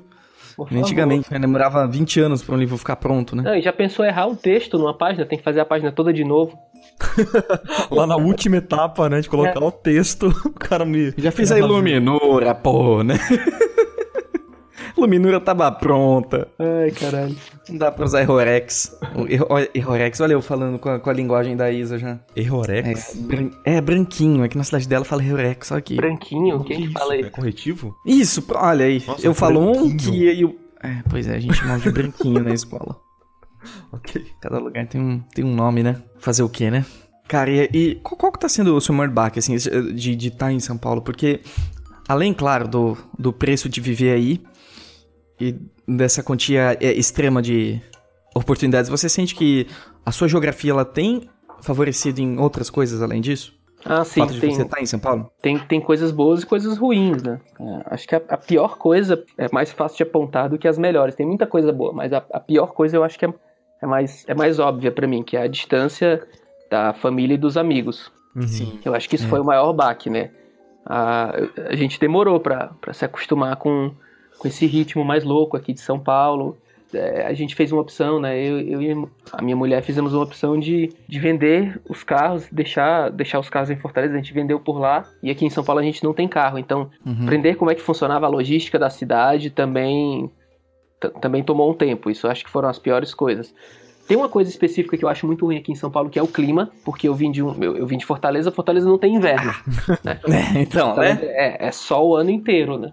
Quando tem chuva lá, é coisa de cinco minutos só pro sol vir com mais raiva depois, né? Mas, enfim. Ai, que ótimo. E aqui a gente teve essa loucura de, ah, tem que sair, tem que sair com a mochila e todo paramentado, né? Tem, tem que sair com, com jaqueta, com, com roupa mais leve, com roupa mais pesada, porque o clima pode virar pros dois lados. É. Do nada, Foi- né? É, né? Foi, foi meio tenso. E as coisas boas eu acho que são essas oportunidades de curso, de, de trabalho, é, Pessoas também em volta, Sim, né? sim, muita gente. Eu acho, eu acho ótimo estar num lugar onde tem muita gente que trabalha com a mesma coisa que eu trabalho e, e eu sentir que tem, tipo, sei lá, milhares de pessoas aqui em São Paulo que são muito melhores do que eu. Porque eu sinto que eu tenho muita oportunidade para aprender aqui. Isso eu acho fantástico. Que interessante, cara. Você estava comentando da família, né? E já faz, acho que sete meses que a gente não tá mais no Brasil, né? Você tá E- onde agora que você não falou? Eu tô na Sérvia, em, na cidade de Belgrado, na Sérvia. Legal. E a gente conheceu alguns outros nômades por aqui também, né? A gente saiu pra, pra jantar e tudo mais. E só que eles eram nômades há quatro anos, né? E, eles, e- e um deles falou pra gente uma coisa muito interessante, que depois de um tempo, você sente muita falta de criar raiz em algum lugar. Sim. Você, você fica. É tanta mudança que você precisa. E ele falou: "Ó, vou ficar aqui um tempo. Ele tá em Berlim, não sei, quase, quase um ano. Decidiu ficar por lá. E a gente tá começando a sentir isso agora. A gente tá co- começando a sentir. A gente vê algumas coisas aí, por exemplo, do Brasil, a gente, putz. Tipo o quê? Cara, eu acho que os amigos, a família, assim, o fato de da gente ver que tá tendo, sei lá, aniversário do vô Ah, tá. E não poder tá lá, entendeu? Esse tipo de coisa realmente bate no coração às É, vezes. isso, isso pesa, cara. Isso, isso Pesa, né? Eu, é, eu passei. Eu passei Dia das Mães longe da minha mãe. Minha mãe tem um problema de saúde, né? Minha mãe tem, tem duas doenças que estão em estado, em estado mais avançado, então pra mim fez muita falta não passar o Dia das Mães do lado dela. É, o aniversário do meu pai, eu, eu não passei do lado dele, então essas coisas elas começam a fazer diferença. Eu acho que o primeiro mês, o segundo mês, eles são muito de deslumbramento, né? Quando a gente tá em um outro lugar muito novo. É, com certeza. E aí começa a baixar a poeira, você começa a se estabilizar em outro lugar, mesmo mesmo vo- vocês que estão passando de um lugar para o outro direto, não estão fixando raiz ainda, mas é, é, é- é se estabilizar longe do, do- do lugar onde vocês viviam. Sim, com certeza. Uhum. E aí eu acho que isso, quando essa poeira começa a baixar, é que você começa a sentir o peso de, de, de estar longe de algum lugar e de não ter a raiz. É verdade. É verdade. É uma coisa que a gente sentiu. Como a gente ficou muito tempo nos, na- na- nos países ba- balcânicos, né? Que. Antiga Iugoslávia, né? E Romênia, esse tipo de lugar. Eles são diferentes, mas eles têm muitas coisas em comum. Então a gente, apesar da gente mudar de país, a gente já chega meio que se sentindo em casa, porque a gente se acostumou com um estilo X de cultura, sabe? Uhum. Mas eu, eu sinto, por exemplo, quando a gente for pra Ásia, a gente pretende ir pra Ásia ano que vem, por exemplo. Aí eu acho que vai É, ser. vai- aí vai ser um baque. vai resetar o, o- o software, sabe? É porque aí é outra, é outra maneira de pensar, né? É. Mas eu acho que é o baque, por exemplo, o baque que a gente tem aqui mudando de país é o que tem mudando de estado no Brasil. Porque aqui os países são pequenos, né? Sim. E o Brasil ele é muito diverso, né? Eu acho que você deve ter sentido muito o baque. Não, não deu a impressão que você trocou de país, assim, de algumas maneiras? O clima pra gente, eu acho que foi a mudança mais absurda. É impressionante como dentro do, do, do mesmo país pode ter uma variação climática tão grande. É que o Brasil tem uma extensão territorial muito absurda, É. né? É, o Brasil é enorme, né? Se comparar com, com a Europa, que os países são menores, é, eu acho que é bem É. isso que você falou mesmo. A sensação que, que a gente teve foi de mudar de um país pro outro, né? Caramba, que coragem, hein? E foi muito difícil deci- decidir fazer isso, Edu? Eu acho que a, a- a coisa mais complicada que eu, que eu senti foi realmente o medo de, de fracassar em relação à estruturação financeira de uma casa, né? De, de morar junto com outra pessoa de a gente conseguir manter contas pagas todo mês, regularmente. Porque a, a gente estava saindo de um lugar onde a gente tinha as coisas mais ou menos estruturadas. Por mais que eu, que eu, que eu fosse frila em Fortaleza e ainda sou frila aqui em São Paulo, mas as, as contas eram mais, eram, eram mais leves lá em Fortaleza. Né? Tipo, Uhum. tudo muito mais Tirando que barato. tem a Então, estrutura da família em volta, É, né? Então, é, qualquer, qualquer problema que você tiver, tem a família ali para ajudar. Então, é, foi- complicado nesse sentido. Acho que o maior medo que eu tive mesmo foi a parte financeira. uhum. Aí depois que resolveu a parte financeira, aí o resto foi embora, sabe assim? é, ah, é, empurrou na ladeira e acelerou. e, e aí eu tô sentindo que tá bem mais tranquilo agora. Até com relação a trabalho, coisas de trabalho chegando. Ô, Marco, eu nunca te perguntei isso, mas é que assim, o, o Marco, ele... Você nunca saiu de Bauru, né, Marquito? Nunca saí. Nem Como você acha que você iria se sentir? Como você acha que você ia lidar com isso? Cara, a gente tinha comentado antes aqui de, de gravar, né? Que eu tava conversando com o Henrique, que o, o, o feijão que ele comprou. o feijão que ele comprou lá em. sei eu não lembro Não, qual. Não, deixa eu explicar. Eu, eu fiquei muito tempo sem comer feijão, certo? Eu cheguei aqui, fazia cinco meses que não comia feijão. Cheguei na Romênia, eu falei, eu vou comer feijão. Eu vou comer, vou comer feijão. Aí eu cheguei lá, tava em Bucareste, eu achei, cara, no fim da prateleira, lá na PQP, eu achei um saco de feijão. Eu falei, eu vou fazer esse feijão. E eu fiz o feijão, ficou maravilhoso. Eu tive uma regressão ali no momento quando eu comi. Me imaginei no Brasil de volta, assim. E eu falei, Escutou um samba de país. fundo, assim, né? Escutei um samba de fundo, na laje. E aí, caramba, cara, eu vou pegar, vou comprar um saco de feijão, vou levar comigo. E aí eu vim pra Belgrado com um saco de feijão na mala. E até hoje eu não fiz ele. Já é o segundo mês que a gente tá trocando. É o feijão, feijão viajadeiro, né, mano? É, enfim, o, o feijão do Henrique viajou mais que eu, assim, sabe? é, cara. Enfim, qual que era a pergunta mesmo? Esqueci. Porra, podia ser, o- podia ser o nome desse, desse episódio, né? O feijão viajante. feijão viajante. O As nome desse pessoas vão, vão ler e falar, ué, mas que o Eduardo é feijão? Que não entendi. Eu vou, fazer um Instagram do feijão e eu vou viajar com ele no. Você vai tirar foto que nem a Melipolã, né? Tipo, É, feijão, é feijão, feijão carioca visita a Europa. feijão nômade. Feijão nômade. Feijão nômade. Marquite, a pergunta que eu tinha feito é em relação a como você, como você acha, não tem como saber ao certo, mas como você acha que você ia se sentir mudando, por exemplo, pra São Paulo? Como você acha que ia ser pra você? Ah, pra São Paulo, é, especificamente pra São Paulo, eu não tenho muita vontade de morar, mas eu gostaria de morar mais perto de São Paulo, sabe? Porque todo o trabalho que aparece, enfim, é, até relacionado com o blog da Paula, a gente tá muito longe, assim, sabe? São quatro horas de ônibus pra chegar lá, pra poder fazer uma reunião e mais quatro pra voltar. É muito ruim isso. Então, a gente gostaria de morar mais, mais nas redondezas. Eu acho, sinceramente, que seria muito interessante, viu, Henrique? É, para mim, porque eu sou uma pessoa, digamos assim, muito confortável com o que eu tenho, sabe? Então eu, eu já tô muito. é, A gente até conversou sobre isso em outros Acomodado? podcasts, Mas eu sou um pouco acomodado. Então eu acho que mudar pra São Paulo faria, de alguma forma, a água bater na bunda, entende? E isso ia me colocar em movimento independente de qualquer coisa, sabe? É uma coisa que aconteceu com o Cezão, né? Com o César Rosolino, que ele- a gente conversa bastante sobre isso, que a hora que ele mudou pra São Paulo parece que as coisas começaram a acontecer, sabe? Mas Mudou a cabeça tem dele, aquela né? sensação de que você tem que trabalhar mais rápido, né? Também tem que fazer as coisas. É, mais. Michelle Você- passou por isso também, né, Marco? É, sim, a Michelle também. E é uma coisa que você não se dá mais ao luxo de ficar, é, digamos assim, é, relaxado com tudo, né? Você fica, parece que você fica mais alerta, sabe aquilo da fome que eu comento, Henrique? Uhum. Que é você ficar, às vezes você, é uma metáfora, né? Mas você ficar com fome em certos momentos da sua vida é muito útil para que você possa progredir, né? É. E não, não, obviamente, não tô falando pra ninguém passar fome, mas é uma fome metafórica, tá? Mas eu acho que seria muito, muito importante para mim, cara, é, mudar para São Paulo exatamente por esse motivo, assim, da água bater uhum. na bunda. Você sentiu sabe? isso, Du? Quando você chegou? No... Senti muito. É... Eu acho que eu acho que eu, que eu tava chegando naquela fase da acomodação em Fortaleza, sabe? Uhum. De, de, que tinha uma quantidade de trabalho X que conseguia pagar minhas contas numa boa e sobrava um, um pouquinho ali no final do mês para ter, um, pra ter uns luxos. E eu tinha uma vida confortável porque morava próximo da família, morava próximo dos amigos.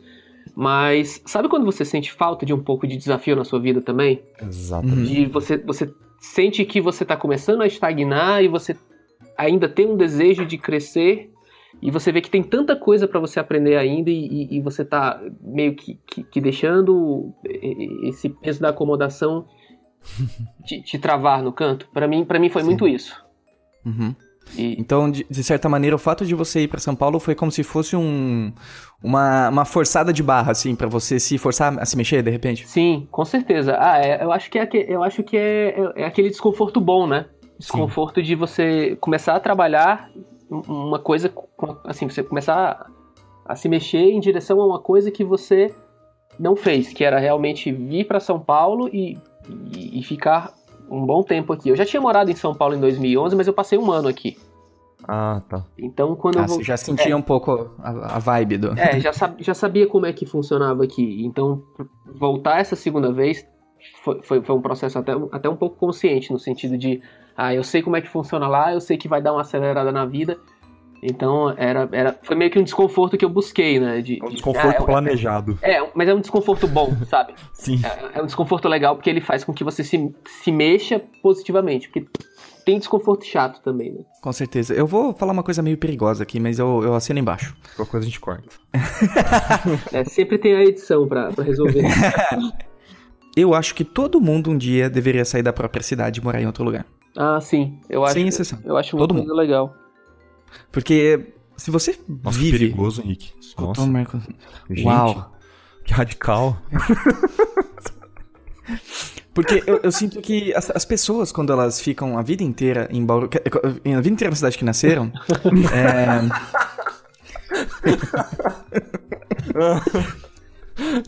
elas perdem a oportunidade de conhecer o universo numa perspectiva externa. É, é muito fácil elas entrarem numa bolha e não conseguir estourar de jeito nenhum. É, é muito fácil a gente achar que o mundo se resume ao nosso redor. Né? Sim. E quando você reseta a tua cabeça, assim, e se você puder mudar para outro país, melhor ainda, porque além de cidade, você já muda de cultura, é dois pés na porta já. Sim. É. Né? E te força a ver as coisas com outro olhar. E isso te ajuda muito como indivíduo, É uma coisa sabe? Que, eu, que eu gosto de pensar, assim. Desculpa te cortar, mas é, pra gente é muito confortável falar isso, né? Porque se der ruim, e, e é uma posição é, privilegiada da nossa parte, porque se der ruim, tudo bem, né? Tipo, a gente consegue começar do zero, né?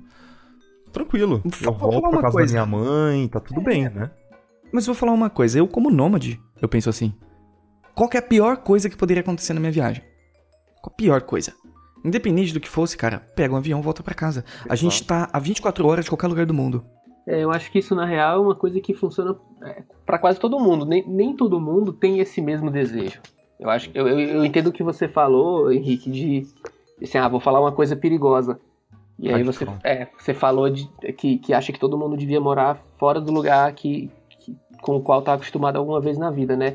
Talvez seja é, uma ideia que não funcione para todo mundo, mas, mas eu acho que, que essa questão da segurança, eu acho que isso sim funciona para todo mundo. Que, sei lá, deu merda, deu, deu ruim em algum canto, cara, você volta para casa, entendeu? Você sempre, é. você sempre vai ter o, o, o, apoio dos seus amigos, da sua família, entendeu? Exato. Ah, é, você conversa, você, você se estrutura antes de sair e viver uma aventura dessa. Ah, você volta e tem o, tem o apoio da família. Eu acho que tem um exemplo muito incrível do podcast anterior do Sandro Cleuso, né? Que ele, ele, conta a história dele de uma maneira que a gente ficou de boca aberta. Até hoje eu tô indignado, eu acho, Michael. Até agora eu ainda tô assimilando a história dele. Que ele, ele foi muito aventureiro, ele foi muito corajoso, né? Aos, aos 14, 15 anos de idade, ele Quer dizer, com 18, 19 anos, ele foi lá pra Irlanda, sem saber falar inglês, bateu na porta da, da do estúdio que ele queria trabalhar e falou: oh, então, tá aqui meu portfólio. né? E eu acho que esse aspecto da aventura é muito compensador. Porque tem uma, uma frase que eu amo e eu concordo, eu já provei que ela é muito real muitas vezes na minha vida: que a vida compensa os corajosos. Sim, com Quando certeza. você ousa fazer algo corajoso, seja sair da sua cidade, sair da sua zona de conforto, fazer algo que você não tem certeza de qual vai ser o resultado, isso pode se provar uma das coisas mais valiosas da sua vida, uma das atitudes mais enriquecedoras, mais valiosas da sua vida, né? Sim. Quando você entende que o medo existe, mas não deixa que ele decida as coisas por você, eu acho que as coisas mudam de cara. É, eu, acho, eu, eu acho que a gente. é- é- essa, essa, essa ideia de que a gente pode estar em qualquer lugar do mundo trabalhando com desenho por conta da internet, por conta de, de- de trabalhar como, como, como freelancer, trabalhar remotamente, ela é ótima, porque ela dá muita oportunidade, mas ao mesmo tempo ela também acomoda muito. Uhum. Porque a gente acaba, acaba protelando determinadas coisas que a gente tem muita vontade de fazer, do tipo, ah, eu, eu queria preparar, um, sei lá, vou dar um exemplo aqui, ah, queria preparar um portfólio e mandar para para Pixar, por Certo. exemplo. Uhum. E aí você começa, ah, vou preparar esse ano, no final do ano eu mando. E aí chega o final do ano você não preparou, ah, tudo bem, eu mando ano que vem. E aí você passa o ano seguinte, aparecem os trabalhos, você vai protelando, protelando, protelando e você nunca manda, entendeu? Ainda mais o Eduardo que tem síndrome do atraso, né? Ainda mais seu. Mas então, mas então, eu acho que, que, que às vezes é legal você também se, se colocar um, um, um prazo pra fazer uma loucura, tipo isso que você falou do, do Sandro. Ah, bota o portfólio debaixo do, bra- do braço e vai lá bater na porta do estúdio que ele quer trabalhar. É. É legal fazer isso. É, de, de você evitar ficar protelando, porque a gente coloca assim, ah, como tá disponível, eu posso, sei lá, online é muito fácil, eu posso fazer a qualquer hora. Então você acaba não fazendo. É. Nossa, é tão importante isso que você diz, cara, de tá sempre ali, então não precisa ser hoje. É, e aí não precisa ser hoje. Aí você acaba adiando coisas e quando você vê, você adiou, sei lá, sonhos muito importantes, desejos muito, Nossa, muito é fortes da muito sua vida. E isso Uhum. é, eu acho que é muito prejudicial nesse sentido. É, Concordo felizmente, tu- Tudo que a gente gos- gostaria de fazer, a gente tenta sempre executar, né, Henrique? A gente. Até o, o próprio podcast Sim. é o exemplo disso. A gente comentou, acho que em algum podcast, que a gente, pô, eu, eu particularmente sempre quis ter um podcast, né? Sempre quis ter alguma, alguma forma da, de, de- da gente conversar com outros artistas, enfim. Vamos fazer, vamos fazer. Quando? Hoje. tipo, amanhã. É, foi bem isso, foi bem isso. Vamos fazer do jeito que dá, a gente faz, né? Então, é, é, a gente tem, tem no momento. tem um pouco a ver, porque se a gente ficasse, ah, nossa, já pensou que legal seria ter um podcast? Ah, seria muito bacana, né? Vamos, vamos fazer quando? Tem que ver isso ah, aí. vamos, vamos, vamos ver. Mês que vem a gente. Aí, a gente Vamos ver. aí mês que vem, obviamente, a gente não foi atrás, né? Porque a gente.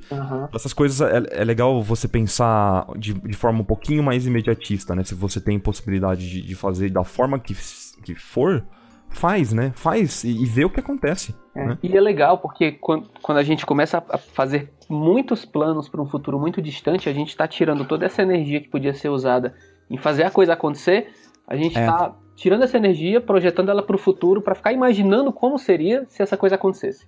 Hum, É verdade. exato. E aí tira toda essa energia do presente, você não tem energia para trabalhar isso no presente, porque você está ocupado pensando num futuro que talvez nunca exista. Exatamente. E uma coisa que é legal ter em mente é que as variáveis sempre mudam. Então, é, hoje, você tá fazendo as coisas pautadas na sua realidade. Se você deixar muito pra depois, as variáveis vão mudar. Deixa eu dar um exemplo extremo novamente pra ficar bem claro. Vamos supor que o seu plano é fazer um intercâmbio pra Irlanda. Uhum. E aí você, você poderia fazer agora. Você poderia fazer agora, vamos supor que você esteja terminando faculdade, não sei o quê. Mas fala, ah, não, daqui dois anos, vamos planejar pra daqui dois anos. Aí passa um ano você tem um filho. Apareceu uma variável. Né? Já muda totalmente. Então, o ambiente já é outro. Então você tem que. A gente tem que entender, né? Ter, ter claro que tipo, as coisas. Elas nunca vão ficar perfeitas. Nunca vai existir uma, uma situação Hum, perfeita perfeito. você executar algo. Você vai ter que se adequar e vai ter que fazer algo bom o suficiente. Você não precisa ser perfeito, você tem que fazer algo bom o suficiente. É, concordo muito, Né? Henrique. Essa foi a nossa muito. pegada com tudo, né? Totalmente. Tem que ser. e Desenho tem, é assim também. Desenho nunca vai ficar perfeito. Nunca, nunca. Sempre vai ter alguma coisa pra você melhorar. Mas o prazo, né, serve pra que você tenha que entregar, que você seja obrigado a, ó, dar esse desenho aí, de, sabe? Por isso que é importante que o ilustrador não tenha em mente de fazer um desenho perfeito, né? Na minha opinião, o, o ilustrador sempre tem que fazer o melhor possível nas condições que ele tinha, né? E no prazo que ele tinha. Uhum. É, até porque não, momento não- perfeito, né? nunca vai acho existir. Que era, acho que era o Da Vinci. É, da Vinci tem uma, tem uma frase a respeito disso, né? Que uma obra nunca, nunca tá terminada, ela só é abandonada. Não sei se é. não É, com ele. certeza. Se não ele, Uhum. alguém me corrige, por favor, mas eu acho que é ele que fala isso. E que é simplesmente aquela hora que você diz assim, cara, tudo bem, eu já botei o que eu achava que cabia aqui e eu não sei mais o que colocar. Então deixa esse desenho de lado e vou passar pro próximo. Sim, com certeza. Acho que a sensação que eu tenho é muito essa, de de quando eu trabalho com coisa minha. Cliente é mais fácil, porque você tem, você tem aquele, aquele ponto final que é o, que é o prazo, né? É. Tem data para expirar. É, tem data para expirar, mas quando é uma coisa sua, é, é, é, muito fácil. É o que a gente falou de ficar. Eu acho que é a, mesma, é a mesma cabeça de ficar adiando sonhos. Você tem um, um, um trabalho, alguma coisa ali, você está fazendo um desenho e você fica fazendo, mexendo, mexendo, mexendo, fica punhetando ali em cima até que uhum. chega num ponto que, que você cagou o desenho porque você colocou mais coisa do que devia e não, e, e não teve a cabeça de é. entender assim, ah, precisava parar nesse ponto. É. é. o medo de perder o processo que já foi feito. Sim. É o medo de perder o progresso, né? Porque eu acho que, acho que a gente tem que desvincular desenho com progresso, talvez. No sentido de. Ah, eu fiz esse desenho, então eu progredi. Logo, não posso largar mão do meu progresso. Eu não posso começar de novo, porque isso é abrir mão do meu progresso. Mas às vezes, progredir é justamente você jogar ele fora. Sim. Acho que a gente tem que reenquadrar na cabeça o que realmente significa progredir. Né? Nesse contexto do desenho, por exemplo, né? Você concorda, Marco? Concordo. E eu ia até comentar que o desenho tradicional, no caso do, do Eduardo, acho que te ensinou isso, né, Eduardo? Exatamente o que a gente estava conversando, né? Sim. Aproveitar o desenho também como experiência, né? Não só como resultado. Exato. Esse é o mindset de um bom ilustrador, eu acho, que está em evolução, cara. Você realmente entender que também faz parte do. faz to, Todo o desenho é, uma, é um degrau na, na uma escada, assim, né? De, de, de evolução também, né? Sim, com certeza. Caramba, que a, gente, eu não sei como a gente sempre chega nos papos nesse nível, né, Marco? É mágico, gente, eu não sei. Cara, Acho que é a água que a gente bebe, não sei. É, papo de ilustrador, de, de, de papo que, filosofia de bar. Que gosta Eu já é, sei exatamente. o que acontece. É que a gente, a gente sempre acerta em cheio as pessoas que a gente traz pra cá, Marco. Eu acho que é isso. Tirando é esse, né? Os outros. ah, ah, até parece, que isso, cara. Você até chegou na hora de tão importante que era pra você também, tá aqui, ó. Pronto, já tem nome, né? O ilustrador pontual, né? Pronto. obrigado, obrigado. Tava difícil escolher o nome, já decidimos já. O nome tem que ser sempre irônico, vai ser esse, né? O ilustrador pontual. Pronto, ilustrador pontual. Obrigado, cara. Ele tá fazendo até o nosso trabalho já, Marco. Olha que Não, ótimo. Mas, mas, eu ainda acho que o melhor nome pra esse episódio ia ser o Feijão Nômade. o Feijão Mochileiro Gourmet. Nossa. Cara, eu preciso, preciso fazer um desenho disso, cara. Um saquinho de feijão com a mochilinha nas costas. passaportezinho lá. É, cara. Aí, Marco, aliás, tava até falando com a Isa, né? Que, poxa, o pessoal fica chamando a gente de mochila gourmet agora, né? aí. Começaram falou... a chamar vocês, né?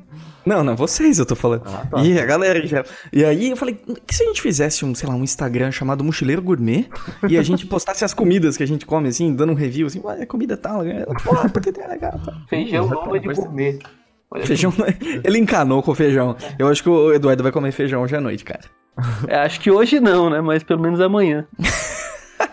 Nossa, como eu sinto falta de uma farofinha, cara. Farofa faz seis, sete meses que eu não como. Aliás, eu tava na Romênia e eu tava nessa vibe de voltar às comidas brasileiras. Foi, foi o mês do feijão, por exemplo, né? Eu falei, nossa, faltou ah. uma farofinha aqui. Cheguei lá no supermercado e eu vi um, um condimento, assim, que... Cara, pra mim era farofa aquilo, de verdade. Eu falei, nossa, isso aqui, farofa, farofa, farofa. Peguei o saco, comprei. Aí, ainda bem que eu fui inteligente, eu peguei uma colher antes e experimentei.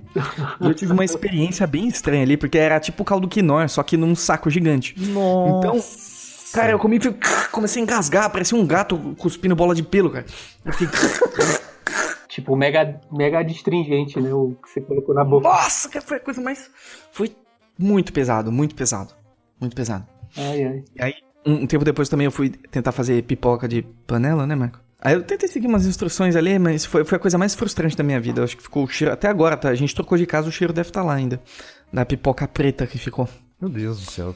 É. E, e, minhas habilidades culinárias, elas têm sido muito evoluídas com a ajuda de Marco Antônio. Esse, esse rapaz que presente, a gente ligou o Hangout um dia, eu, eu, eu mirei a câmera assim no fogão, falei, Marco, me ajuda a fazer molho. Aí ele me ensinou passo a passo a fazer molho de tomate, ele ali no Hangout comigo, ele ficou desenhando e eu fiquei lá cozinhando. E ele foi me passando a receita do molho ao vivo ali, fazendo na hora. Eu tenho o coach de cozinha aqui, Marco Antônio. Que precisa Obrigado, aí, Marquinho. Coach gastronômico, né? É, o Marquinho é um... É o meu herói gastronômico. Tem que fazer, tem que rolar um Iconicast aí, você entrevistando o Marco e o nome seria esse, o coach gastronômico. Né? coach gastronômico. Cara, mas que então, é, essa, essa de você sentir falta de, de, de comida da, da sua casa. você falou. Eu imagino que para você esteja sendo, uma, esteja sendo muito mais complicado do que pra gente aqui. Né? Porque a gente tá um pulo de, de sei lá, de, de vários restaurantes aqui em São Paulo que tem comida nordestina. Tipo, Pra- Ah, Acho que pra ti é mais difícil. né? Não, sei lá, restaurante, sei lá, restaurante que, que, que, que tem culinária nordestina, por exemplo. Aí que tem baião de dois, tem carne de charque, tem, Sim, sim, sim, tem, sim, sim. tem farofa, então. Mas, tipo, isso é uma coisa que eu tô sentindo falta aqui, nossa. Comer o, comer o feijão da casa da mãe, entendeu? Comer, ai, sim. comer- comer não aquela igual, comidinha. Tipo, eu sinto muita falta de comida cearense, tipo baião de dois, farofa, peixe frito. Mas aquele peixe frito de praia, sabe? Uhum. Ah, é, tanto que a minha namorada vai se encontrar com a minha sogra muito em breve, né? E eu acho que eles vão se encontrar nos Estados Unidos. E aí que... a minha sogra queria meio que contrabandear umas farofas pra mim, sabe? E aí a minha namorada tentando dissuadir ela, não fazer isso que não vai dar certo. Tipo, não, não entra nos Estados Unidos com farofa. Ela, não, vai dar um jeito, coloca no meio das roupas. Olha, olha o desespero de comer farofa. A pessoa indo pros Estados Unidos, ah, não, me traz um iPad, me traz um notebook, não me traz um E saco de iPad o quê, farofa. rapaz? Me traz um saco de farofa. Ela quer iPad? Farofa, Me traz umas castanhas aí. Imagina a, pol- a Polícia Federal, né? Hum, que, que saco cheio de. de- Não, senhor, não, senhor. Eu sou só farofa, sou só um estudante. Isso aqui é farofa, senhor. Vai dar ruim isso. Isso daqui é o feijão viajante, senhor. Imagina, Farofa. eu, eu realmente levo o feijão por mais uns meses, aí os caras pegam e confiscam o meu feijão e fica muito frustrado, confiscou meu feijão. Porque tem, por exemplo, quando você tá na Holanda, você não pode sair com sementes da Holanda, por motivos óbvios.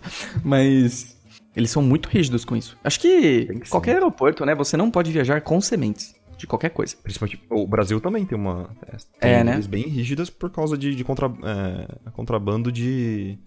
De flores e plantas típicas, né, da Amazônia e tal. Olha isso, cara. Aí senão vira a música do Bezerra da Silva até, né? Meu, meu vizinho jogou uma semente no meu quintal. Aí complica, né? É mais de é, é, questões medicinais também, enfim, tem coisas que, que não foram nem patenteadas que a galera contraban- é, faz o contrabando pra roubar patente. É um negócio meio esquisito assim. Bom, mas eu já tô combinando. Se rolar um encontro ao vivo da Iconic, vai ter arroz e feijão e farofa. Por Isso favor. é.